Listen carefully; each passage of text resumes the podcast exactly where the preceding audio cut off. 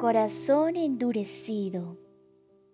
En el Salmos capítulo 95, versículo 8, el Señor nos dice, No endurezcan el corazón como Israel lo endureció en Meriba.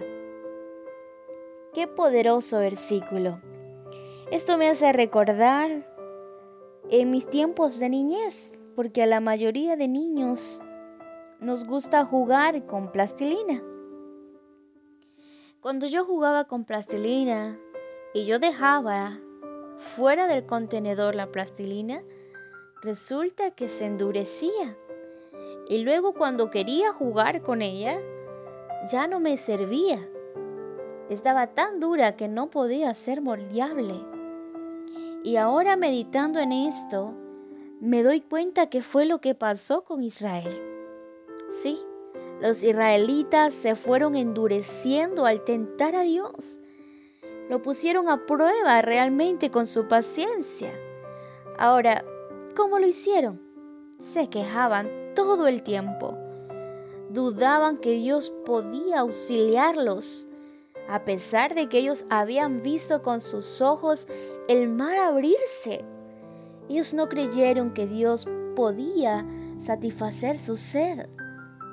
Aún, aún cuando ellos miraron diez plagas destruir una nación, ellos tuvieron miedo cuando se enfrentaron a los gigantes en la tierra prometida.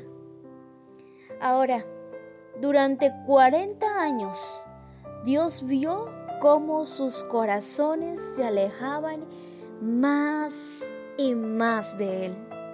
Rehusaron a obedecerlo y eso provocó que sus corazones terminaran como una piedra.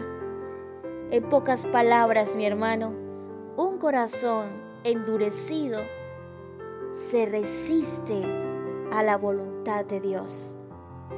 Mi consejo para ti en este momento es que no dejes que tu corazón esté fuera del contenedor.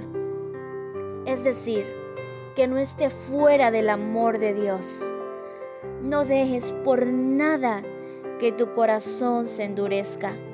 Sé moldeable en las manos de Dios. Así como el salmista nos invita en el versículo 6 de este mismo salmo. Vengan, adorémosle e inclinémonos, arrodillémonos delante del Señor, porque Él es nuestro Dios. Recordemos que un corazón terco es un corazón endurecido. Permanezcamos en el contenedor del amor de Dios.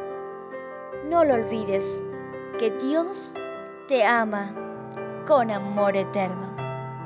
Te habló tu hermana y amiga en Cristo Jesús, Kense Alexandra. Bendiciones mil para ti.